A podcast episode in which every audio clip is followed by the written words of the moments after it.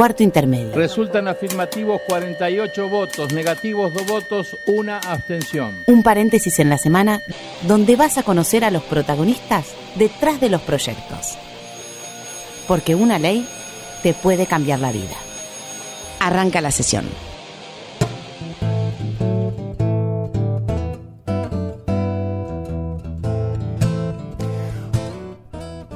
Hola, ¿cómo les va? Muy buenas tardes, país. Bienvenidos a Cuarto Intermedio, el programa en el que te anticipamos cuáles van a ser tus próximos derechos. Estoy sin Florencia Corregido, a quien le mandamos un beso enorme, que está enfermita, así que Flor, que te mejores.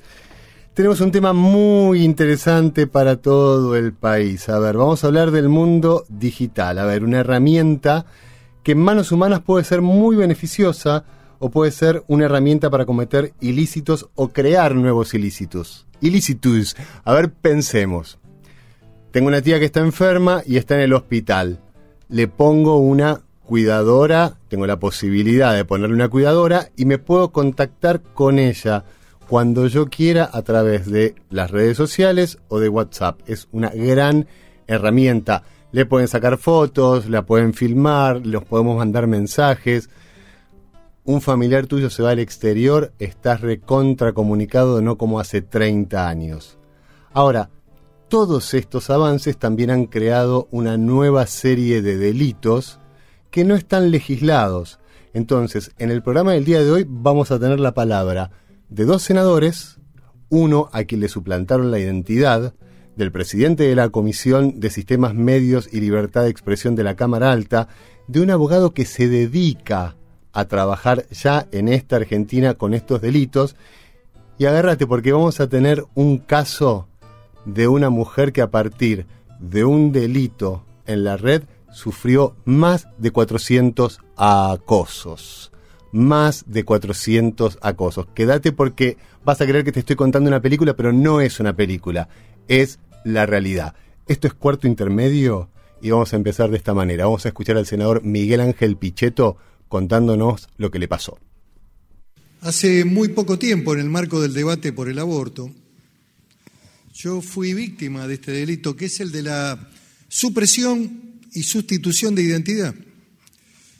Apareció una persona que se anunciaba como senador Miguel Pichetto, ponía mi fotografía y abrió una cuenta de Twitter. Este sujeto, eh, que decía ser el que habla, empezó diciendo cosas medianamente razonables en el marco del debate sobre este tema del IBE. A poco de andar, hizo tres o cuatro aseveraciones tremendas, tremendas. En una dice, eh, o me hace decir, que es importante ir ahora por la legislación del aborto y después por la eugenesia y saca la foto de un niño discapacitado. En la otra eh, dice, bueno, está bien eximir de pena a las mujeres que matan chicos.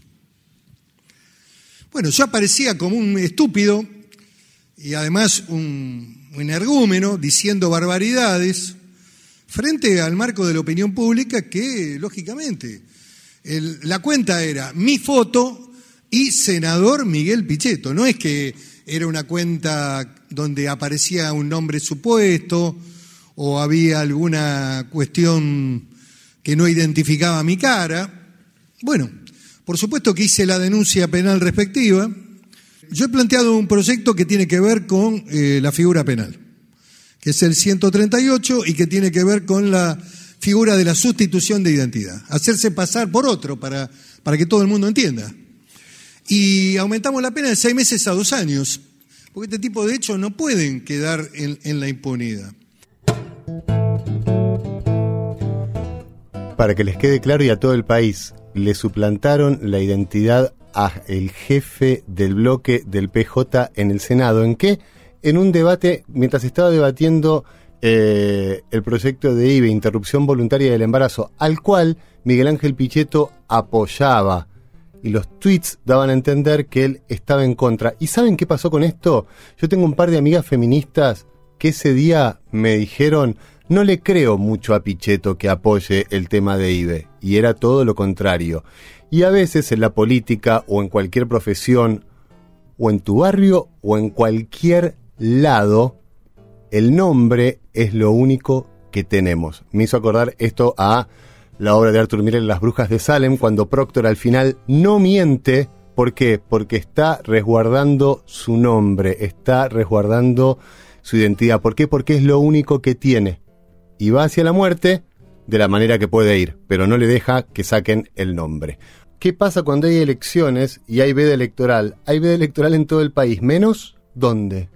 En las redes y en Internet. El Congreso de la Nación tiene que trabajar y está trabajando en esto, porque la ley tiene que ser la ley en todos lados. Así que vamos a seguir con este programa especial al cual le estamos dando un tiempo para que entiendas lo que puede llegar a ser la sustitución de identidad, o por ejemplo, si no, las noticias falsas. Vamos a hablar ahora con el doctor Daniel Monastersky, abogado en delitos informáticos, que está en un congreso en este momento en el CONEX que tiene que ver con esto. Hola Daniel, ¿cómo estás? Hola Mariano, ¿cómo estás? Buenas tardes. Daniel, contame o definime las maneras en las que se están suplantando las identidades en la red. Bueno, mira, yo vengo trabajando en la temática de la suplantación y o robo de identidad desde hace 12, 13 años he presentado el primer, proyecto que hubo sobre robo de identidad fue en el 2007-2008 que yo había colaborado lamentablemente no pasó ni en una reunión de comisión eh, en su momento eh, hoy en día la mayoría de los delitos que se cometen a través de medios informáticos tienen una beta relacionada con el robo, sustitución o creación de una identidad eh, digamos al efecto, ¿no?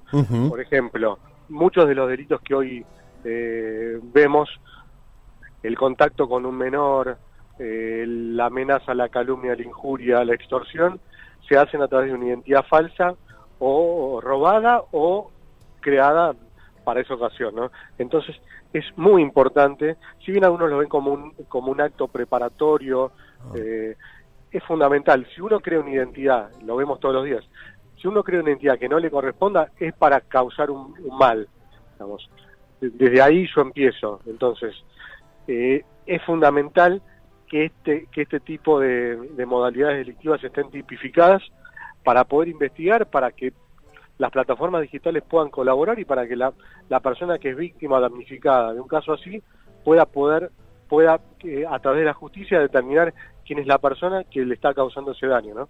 ¿De qué manera se afectan a las personas que reciben este tipo de delitos? A ver, me suplantan la identidad o pensemos en, en, Pichetto, ¿no? Y empiezan a decir cosas o a publicar cosas absolutamente contrarias a lo que yo pienso y a lo que yo soy. Bueno, eh, justamente la, la, identidad hoy en día eh, toma una dimensión muy, muy importante porque yo tengo una frase que define un poco esta cuestión y que, tiene que ver con la reputación. Vos sos quien Google dice que sos. O sea, quien, quien Internet dice que sos. Si a vos te googlean y aparece algo que, es negativo, que te imputan la comisión de un delito, que a través de ese, de, ese perfil estás amenazando a alguien, calumniando, extorsionando, etcétera, es muy probable, por el desconocimiento generalizado que hay por parte de los operadores judiciales sobre estas cuestiones, que te citen a vos o que te imputen por la comisión de ese delito que vos, que vos no cometiste. Mirá cómo han cambiado los tiempos, Daniel, que uno antes era lo que hacía y ahora es lo que dice Google. Es verdad.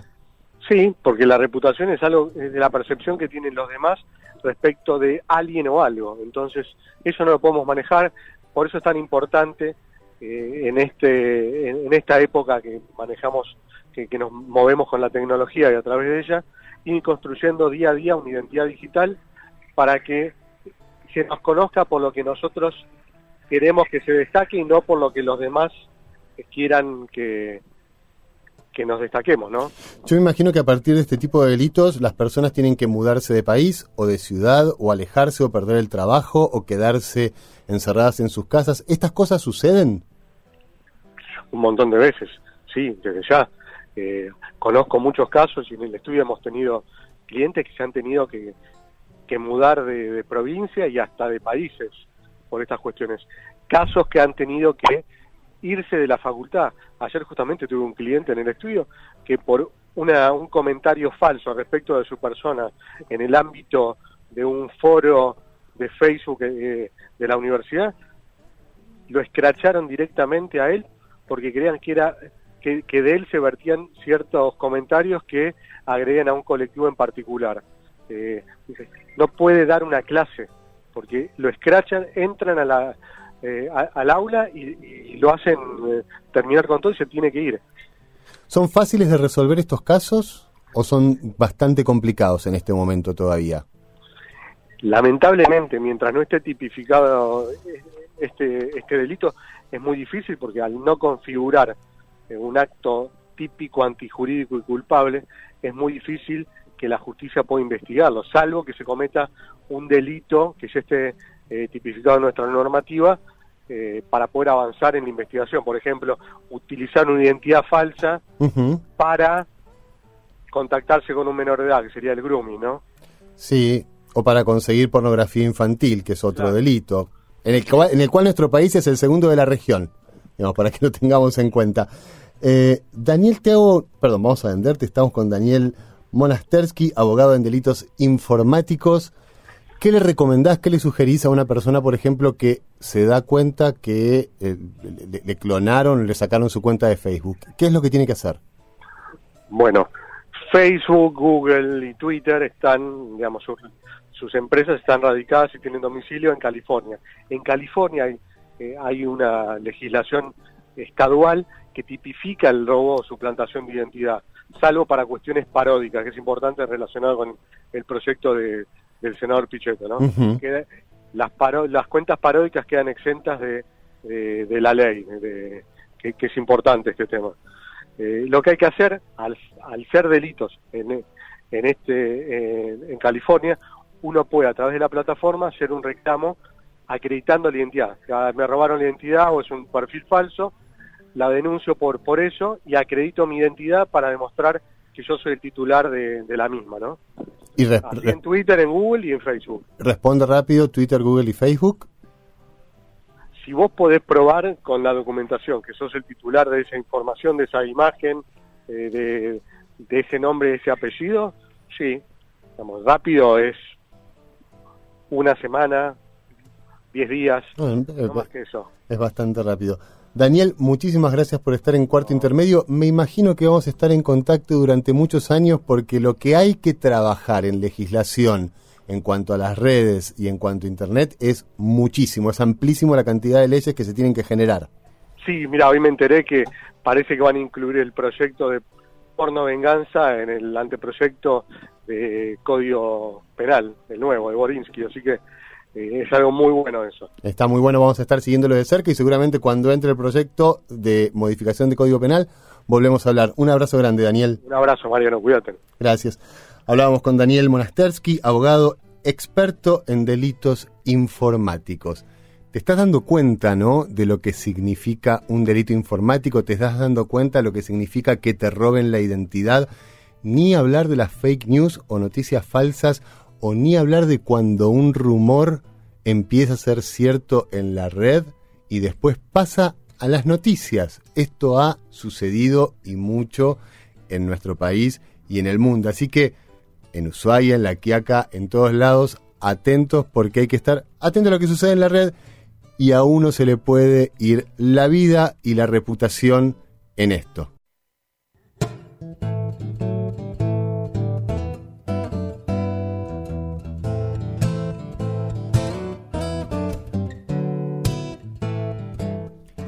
Y yo les hablé al principio del programa que íbamos a tener una historia que no lo vas a poder creer. Vas a creer que lo que te estamos contando no es así, pero es así. Esto sucedió en Argentina, en la provincia de Buenos Aires, en la ciudad de La Plata. Por eso nuestra próxima y última invitada, y prestale mucha atención a esta entrevista, es Marina Benítez Demchenko. Hola Marina, ¿cómo estás? Hola Mariano, ¿qué tal? Y a quienes nos Bien, a ver, le voy a pedir al operador si puede mejorarme que no estoy escuchando nada. Marina, ¿estás ahí? Hola, sí. Ahí te escucho perfecto. ¿Cómo estás, Marina? Bien, Mariano, encantada. Muchas gracias por el espacio. No, por favor. Mira que yo sé tu historia y todavía estoy hablando con vos y me cuesta creer lo que te hicieron. Me cuesta creer. Es, es una película de terror tremenda. No lo podía creer. A ver, a vos te hicieron una difusión no consentida de imágenes íntimas. Así es. ¿Quién te lo hizo? Mi expareja, uh que había tenido una relación de seis años de noviazgo en 2000, 2012 fue esto, a partir de 2012 y hasta mediados de 2013. Ya tiene un ratito esta historia, pero bueno, todavía al día de hoy no solo prosiguen las actuaciones a partir de mi denuncia, sin resultados, sin siquiera algún tipo de medida desde el Estado, desde el poder punitivo, desde el poder penal, sino que, bueno, eh, ha motivado también que empiece a estudiar sobre estos temas relacionados con la violencia digital hacia las mujeres en Internet. Bueno, obviamente ser digital todo lo que pasa en el marco de las tecnologías de la información y la comunicación con nuestros derechos.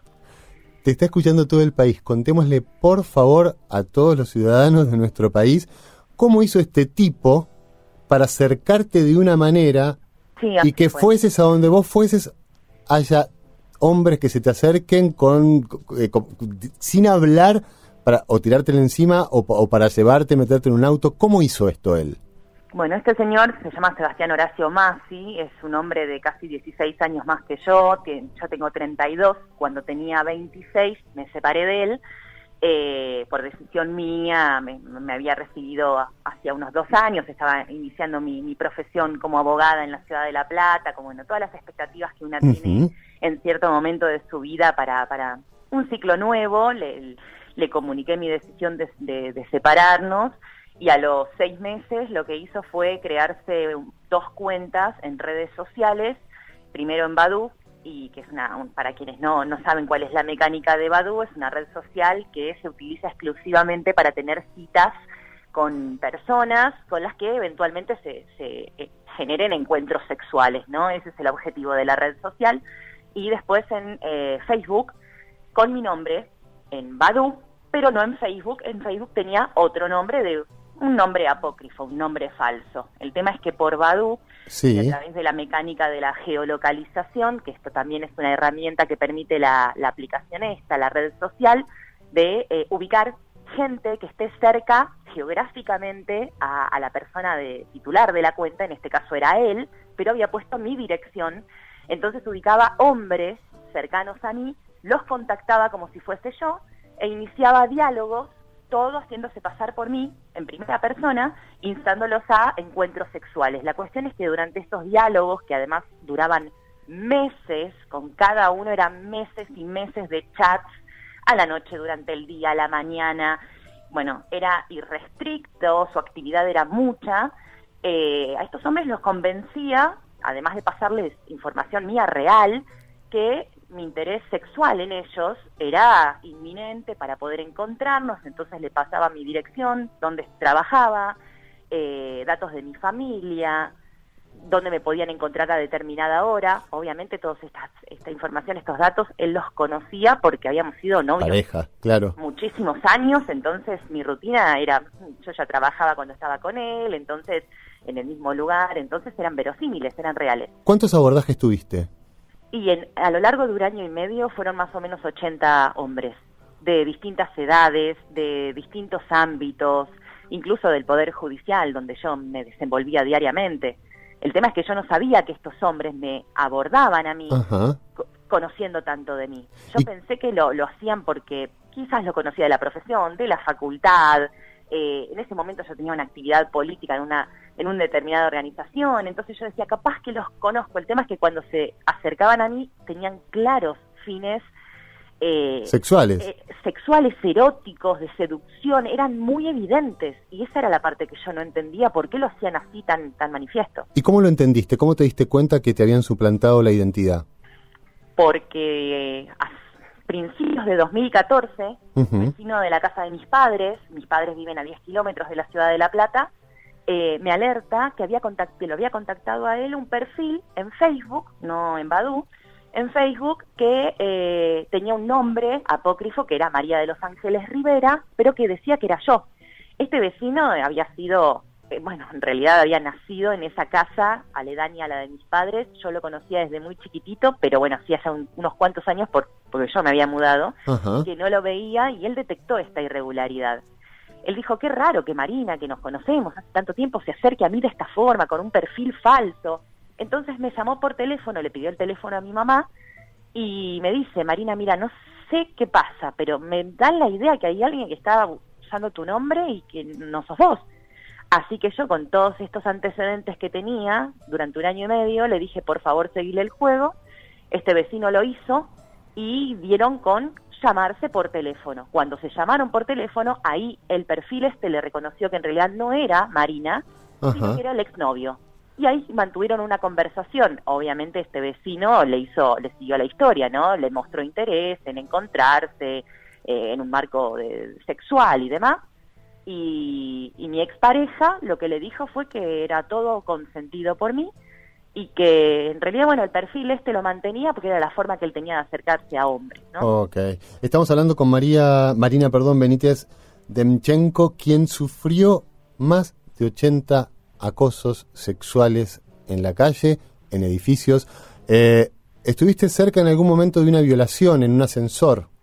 Sí, así es, así es, porque el abordaje, en realidad, de los contactos a estos hombres desconocidos por mí, eh, habían llegado a un punto tal ¿no? de, cantidad que a cualquier lado en el que yo me dirigía era un abordaje de alguien, ¿no? Era en un supermercado, era en tribunales, era incluso en la casa, en el departamento, en, el edificio, perdón, de donde vivía mi abuela en ese momento. Y este eh, ahí es donde pasó este episodio que mencionas, que uno de los vecinos de ese mismo edificio eh, me reconoce como Marina, la con la que chateaba, y me comenta que cuando yo le digo que no era yo y ya habían, habiendo detectado la situación, diciéndole que mi expareja estaba detrás, que yo no tenía nada que ver, eh, este, este hombre me, me dice, Dios mío, pero todo el tiempo en, en el chat vos me decías que si yo te encontraba en el ascensor, que te tape la boca y te viole por detrás, así está declarado en la investigación penal que se inició con la denuncia,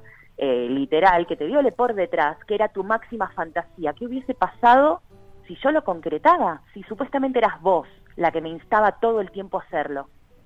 ¿Te mudaste a San Juan en un momento también? Tuve intenciones de irme a San Juan eh, y cuando viajé para ver un departamento, para conocer el barrio, estaba caminando por una plaza, esto fue en mayo más o menos de 2013, y digo, ¿qué hago acá? Si no, mi centro de, de, desenvolvimiento, de estudio, de amistades, de familia es en la ciudad de La Plata, yo me tengo que mudar por esta situación de violencia que me es ajena, que no, no sé cómo enfrentar, que no sé cómo frenar, que, que además me da terror, porque la situación de una violación era inminente, estos hombres venían a buscarme para eso y mis defensas ya se acababan, más que resistirme se podía dar en cualquier situación que esa resistencia no funcionara, ¿no? Marina, tengo, tengo, perdón, dos preguntas finales. El tiempo en la radio a veces lo detesto, pero, pero es así. Pero dos preguntas, una personal hacia vos y otra para la gente que nos está escuchando. Uno, ¿volviste a confiar en, un hombre eh, después de esto o no? No, no, no. Estuve haciendo tratamiento psicoterapéutico durante casi, bueno, cuatro años y medio, desde aquel momento hasta el día de hoy. Eh, y la verdad, las consecuencias anímicas y psicológicas en una mujer de esto son terribles terribles porque donde una depositó tanta confianza durante años, ¿no? Construyó por, por un lapso su vida, su futuro, terminó por X causa esa relación y de repente se encuentra con este nivel de violencia, es muy difícil recomponer, realmente. No, lo dejes ganar, ¿eh? Que no te gane eso. Mira, que él no te gane. al día de hoy, con, con todo lo que hemos generado, y digo hemos porque no estoy yo sola, gracias a, amistades y a, y a mis abogadas que me han acompañado a este camino tan difícil, hemos logrado encontrar una vuelta para ayudar a otras mujeres que les pase lo mismo y eso es por ahí lo más reconfortante, pero es muy difícil para una mujer que quizás estas herramientas no las tiene, ¿no? Cómo salir y cómo volver a hacer su vida normal después de esto. ¿Y, ¿Y las mujeres que no tienen estas herramientas, cómo se comunican con, con la ONG o con la fundación? a través de cualquiera de nuestras redes sociales que están abiertas y con atención 24/7 porque son una cantidad impresionante de casos de todo el país que recibimos semanalmente. La fundación tiene Twitter, tiene Facebook y tiene su sitio web que es activismofeministadigital.org y nos encuentran con el mismo nombre en Twitter y en Facebook y también en Instagram. Ok, Marina, muchísimas gracias por haber contado tu historia en Cuarto Intermedio que no te gane este tipo, no te tiene que ganar. Así es, esperemos, esperemos que gane la justicia el caso, que sea un antecedente para, para todas. Esto es más común, Mariano, de lo que crees. Realmente por ahí nos están escuchando y dicen, bueno, uno cada tanto. Nosotras que atendemos mujeres de todo el país, vemos que esto es casi una práctica usual, no solo la suplantación de identidad, la difusión de sus imágenes íntimas, el acoso a través de teléfonos que son números desconocidos, las llamadas por teléfono a la noche de, de tipos de hombres que son exparejas, algunos no, otros son parejas actuales que generan todo este marco de violencia digital que para nosotras es incluso muy difícil de zafar porque porque es constante y es viene de todas partes, ¿no? Lo digital tiene esa característica y es algo que no tenemos que invisibilizar. Esta problemática existe y es muy, muy grave. Marina, muchísimas gracias nuevamente por estar en cuarto intermedio. Nos volveremos a comunicar seguramente con vos cuando se sancione esta ley. Cómo no, encantada y para eso estoy. Muchísimas gracias, Mariano. Un abrazo a todos. Un abrazo para vos. Recién hablaba Marina Benítez Demchenko. La historia que te dije al principio que no ibas a poder creer, bueno, es verdad y sucedió acá en Argentina. ¿Con qué cierro? Con lo mismo que le dije a Marina. No dejen que les ganen chicas y chicos también. No dejen que les gane, que el que está haciendo lo que está haciendo y suplantando identidades y todo eso termine en la cárcel y que todos los que de alguna manera nos vemos afectados con esto podamos tener la mejor vida posible. Les voy a mandar un beso a toda la Argentina el día de hoy. Yo no es lo mismo que Flor Corregido, pero bueno, es un beso. Que tengan un muy buen fin de semana, pásenla bien. Los y las que hacemos cuarto intermedio somos. En la conducción, Florencia Corregido y Mariano Castro. Producción, Sonia Buller y Paula Rojo. Colaboración periodística, Julia Placeres. Edición, Lino Leguiza. Voces artísticas, Paula Rojo y Julia Placeres. Este programa fue producido por el Senado de la Nación desde la Biblioteca del Congreso de la Nación.